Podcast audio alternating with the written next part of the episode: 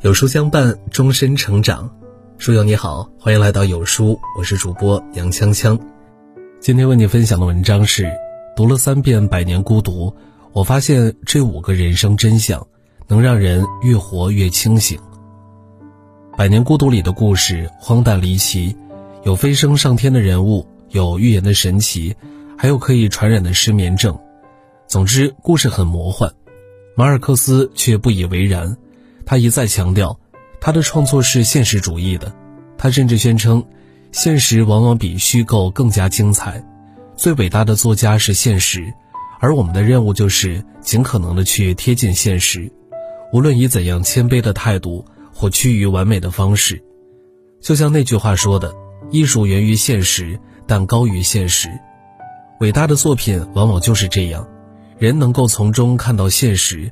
也能借由作品反思现实，毫无疑问，《百年孤独》就是这样伟大的作品。看完这本书以后，对于现实生活，我得到了这五点启示。《百年孤独》里有句话深深打动着我：生命中曾经有过的所有灿烂，终究都需要用寂寞来偿还。第一代的何塞·阿尔卡迪奥·布恩迪亚杀人后，经常见到死者的鬼魂缠绕着他。由于恐惧，他带着妻子和几个同伴一起远行，最终来到马孔多，开启了一个家族百年的兴衰。刚到马孔多的时候，他们过着与世隔绝的生活，除了偶尔会有吉普赛人带一些新鲜的玩意儿，这个小镇就这么静静地存在着。吉普赛人带来磁铁，看到磁铁的神奇之处，布恩迪亚想到用来寻找金子，看到放大镜在阳光下。可以让物品灼烧，他想到将之用于战争。他沉迷于吉普赛人带来的这些新发明，想要凭借这些东西改变马孔多。他带着一帮人披荆斩棘，开辟道路，忙于设计街道、规划新居，保证人人享有平等权益。他废寝忘食，如饥似渴的整日钻研、整日实验，忘记了岁月，忘记了一切。然而身边却没有人能够理解他。都认为他是痴心幻想、顽固不化，他的妻子也并不觉得自己的丈夫厉害，反而觉得他不务正业，甚至对他失望透顶。最后，当他说地球是圆的，就像橙子一样，全村的人都确信他已经失去了理智。后来有一天，在唯一理解他的吉普赛人死去后，他失去了理智，精神变得萎靡不振，还经常发疯。沃尔苏拉没办法。就把他绑在一棵大树下，从此以后，他孤独地活在了这棵树下，直到死去，头颅被乌鸦啄空。何塞·阿尔卡迪奥·布恩迪亚的一生是孤独的一生，是寂寞的一生，唯一能够理解他的人只有那个吉普赛人。因此，那个吉普赛人死了以后，他疯了。不止他是孤独的，书中的每一个人物都带着一种孤独感，一生都在对抗着这种孤独。奥雷里亚诺上校戎马一生，最后靠在金屋里锻造小金鱼度过余生。阿玛兰达因爱误杀，被良心谴责了后半生，最后孤独抱憾而死。丽贝卡离开未婚夫，谋杀了丈夫，最后在一间小屋里终老。梅梅因为专利的母亲与深爱的男人分开，生下私生子，却只能在修道院里孤独老去。在孤独面前，人有什么办法呢？爱情吗？马尔克斯智慧地说：“无论走到哪里，都应该记住，过去都是假的，回忆是一条没有尽头的路，一切以往的春天都不复存在，就连那最坚韧而又狂乱的爱情，归根结底也不过是一种转瞬即逝的现实。唯有孤独永恒。个人既然只是个人，孤独就不会和他的生命分离。”百年孤独的故事以死亡作为结束，灾难过后的马孔多，这往昔日渐衰落却不会彻底消亡，因为他是在自身之中无休无止的败落下去，每过一刻便向彻底毁灭更进一步，却永远无法抵达最后的终结。布恩迪亚家族最后一个长出了猪尾巴的孩子，被白蚁啃食而亡，小镇马孔多离奇消失。连那正在寻找羊皮卷中预言的人，也被飓风抹去，从世人的记忆中根除，所有的一切都在死亡中宣告结束，所有的一切都会在时间里被遗忘。如果还没有从世人的记忆中消除，那只是因为时间还不够长。小说讲述了七代人的故事，也等于讲述了七代人的死亡。连活得最长的乌尔苏拉也在孤独中死去。小说如此，现实当中更是如此。死亡对于每个人来说都是最后的结局，死亡如影随形，但每个活着的人却都是在和死亡战斗，在对抗死的侵袭。因为这种对抗，生命就有了不同的意义。托尔斯泰作为最伟大的作家之一，在死亡面前。依旧痛苦地挣扎着。那时候的托尔斯泰已经完成了《战争与和平》以及《安娜·卡列尼娜》的创作，是享誉世界的大文豪，过着无数人羡慕的富裕生活。可是他却看不到生命的意义，因此时时刻刻都很提防自己上吊自杀。一个人无论如何都是要死的，只是时间长短的问题。前两年赌王何鸿燊死后。爆出他为了延续生命花了很多亿，他有钱也用钱买了一段时间的命，但死亡并没有放过他。《百年孤独》中有这样一句话：“人不是在该死的时候死的，而是在能死的时候死的。”死亡是《百年孤独》的主题之一，更是现实生活中人人都避不开的主题。一九八二年，马尔克斯获得诺贝尔文学奖，在颁奖典礼上，他说：“虽然如此。”面对压迫、掠夺和歧视，我们的回答是生活下去。任何洪水猛兽、瘟疫、饥饿、动乱，甚至数百年的战争，都不能削弱生命战胜死亡的优势。既然死亡无可避免，那么人生应该怎样度过呢？马尔克斯也说了：“我年轻过，落魄过，幸福过，我对生活一往情深。”庄子中有这样一个故事。有一天，庄子在濮水钓鱼，楚王派了两个大臣来请他做官。庄子拿着鱼竿，头也不回地说：“我听说楚国有一只神龟，死的时候已经有三千岁了。国王用精美的布匹把它包好，放在盒子里，供在宗庙里。这只神龟，它是宁愿死去，为了留下骨骸而显尊贵呢，还是愿意活在烂泥里，拖着尾巴爬行呢？”大臣说。宁愿活在烂泥里，拖着尾巴爬行。庄子说：“你们回去吧，我也宁愿在烂泥里拖着尾巴活着。”现实之中，人们追求名，追求利，人们熙熙攘攘，利来利往。但在庄子看来，这种东西毫无益处，甚至还是一种束缚。奥雷里亚诺上校发动革命后，成为了人们心目中最有号召力和战斗力的民族英雄。他英勇善战，富于谋略，人生充满传奇。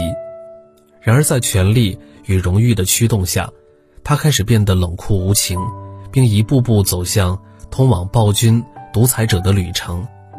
当他回到马孔多，身边跟着一群护卫，连住进家里，护卫也要事先搜遍各个房间，确保没有危险。奥雷里亚诺上校还颁下严令。不准任何人走进他周围三米以内，甚至连母亲也不例外。他拥有了名誉，同时也拥有了危险。他一生躲过了许多危险，包括十四次暗杀、七十一次伏击和一次枪决。最后，在一次被人下毒后，他开始反思，他感觉自己被分裂、被重复，从未感到这般孤独。他回到马孔多，醉心于炼金，最后孤独死亡。还有奥雷里亚诺上校那养殖牲畜的家人，不知道为什么，一夜之间他们的兔子生得遍地都是，母牛和母马一胎生三个，母鸡一天下两次蛋，养的猪也长得飞快，短短几年时间就成了当地的富豪，钱越来越多，他们也不知道该怎么花，除了奢侈糜烂的生活，还无聊到把一张张钞票贴满家中所有的墙壁，乐此不疲。一个人没有钱、没有名的时候，渴望名利；但真正能让人生活活得更好的，往往不是越来越多的钱，也不是越来越大的权，更不是越来越出名的名声。人的生活真正的需要，往往是简单的：但是由于外界的文化、个人的认知、生命的欲望，让我们觉得生活需要很多很多。一个人拼命追求名利的时候，他的生命已经被名利狠狠地占据了。有句话说：“人这一生都在为自己的欲望买单。”这话实在没错。一个人想要得到什么，他都必须为此付出代价。奥雷里亚诺上校发动革命，就是在为自己的欲望买单，后来成为人人敬佩的英雄，遭遇暗杀，这些都是因为人的欲望。因为欲望在，所以人的行为就有了方向。史铁生在《命若琴弦》中讲了一个老瞎子和一个小瞎子的故事。老瞎子的师傅告诉他，认认真真的弹断一千根琴弦，就能得到一个药方，治好已经瞎了的眼。老瞎子弹呀弹，七十岁时才终于弹断了一千根。他迫不及待地去找师傅说的药方，可是药方只是一张白纸。根本就不存在那个药方，老瞎子崩溃了，他痛苦极了，但他还是告诉小瞎子说：“好好弹，一定要好好谈，谈够了一千两百根就可以拿到药方了。”他记错了，记成了一千根。得知真相的老瞎子从此就萎靡不振，没多久就凄凉离世。叔本华说：“人的本质是一团燃烧着的欲望，没有了欲望。”人就没法活下去。第一代布恩迪亚杀了人，受恐惧的折磨而离开。他想重新找回一种没有恐惧的生活，这是欲望。在马孔多见到了吉普赛人带来的诸多新奇玩意儿，他又有了很多新的欲望，想要寻找黄金，想造出一种恐怖的战争机器，想用杂七杂八的东西炼出金子，这些都是欲望。每个人想怎样过他的人生。这也是欲望，就包括想要活着，这都是欲望。欲望是人的本质，但欲望有好有坏。有些欲望能让人成为更好的人，有些欲望能将人拖进深渊。我们能做的就是尽量做自己欲望的主人，而不是成为各种欲望的奴隶。马尔克斯为什么可以写出这样精彩的书呢？一方面是天赋。另外一方面是阅读和经历，天赋自然不必说，也没法说。先说经历，马尔克斯小时候和外公外婆一起生活，他的外婆是一个讲鬼故事的高手，讲起鬼故事来绘声绘色。每天傍晚六点以后，外婆就禁止马尔克斯在家中乱跑。外婆告诉他，亡灵受惊就会走出来吓人。如果马尔克斯不听话，外婆就神神秘秘地说。那边房间里的姨婆正在睡觉，一边说一边用手指着那空房间，或者绘声绘色地说：“姨婆最讨厌不听话的孩子，还会把他推倒。姨婆刚刚就在你身后，你没看到吗？她在冲你笑呢。”他跟外婆一起上街，外婆说：“不要乱跑，指不定跑到哪个巷子里，你就会被哪个死鬼带走。”如果大清早有送葬的人经过门前，他就赶紧叫醒还在睡觉的马尔克斯，让他坐起来，因为亡灵会把躺着的孩子的魂魄勾走作伴。在通向阴间的路上，新生的亡灵最怕孤单，他们喜欢找小孩子来作伴。硫磺的味道里有恶魔的存在，黑蝴蝶飞到家里就会克死家里的人，不能把盐撒在地上，否则就会带来厄运。《百年孤独》里透着很多迷信的味道，想来就是受到外婆的影响。但仅仅这样还不行，他还得阅读。写作《百年孤独》时，马尔克斯需要经常查资料，因此家里到处都是资料。写到要出海，他就要查航海者的文章；写到炼金术的部分，他就研究炼金术的文章；写到整个马孔多小镇得了失眠症，他也去查找。奥雷里亚诺·布恩迪亚上校进行战争，他就去查找描述战争的书籍。为了分辨一只家的雌雄，分辨香蕉质量的好坏，他都去查找资料。甚至里面有一个场景，四个孩子发现了一堆金币，为了确认四个孩子能不能搬动七千二百一十四枚西班牙古金币，而去计算它们的重量。路遥写《平凡的世界》，翻阅资料，将指纹都磨没了。没有大量的阅读，一个人经历再怎么丰富，也只是一个人的经历。而小说里面七代人的兴衰，很多细节，都需要去从书中寻找。这是对于写作者来说，对于我们来说，书籍可以改变我们的认知，可以改变我们的世界。你不看书，你看到的世界就永远只有一种颜色。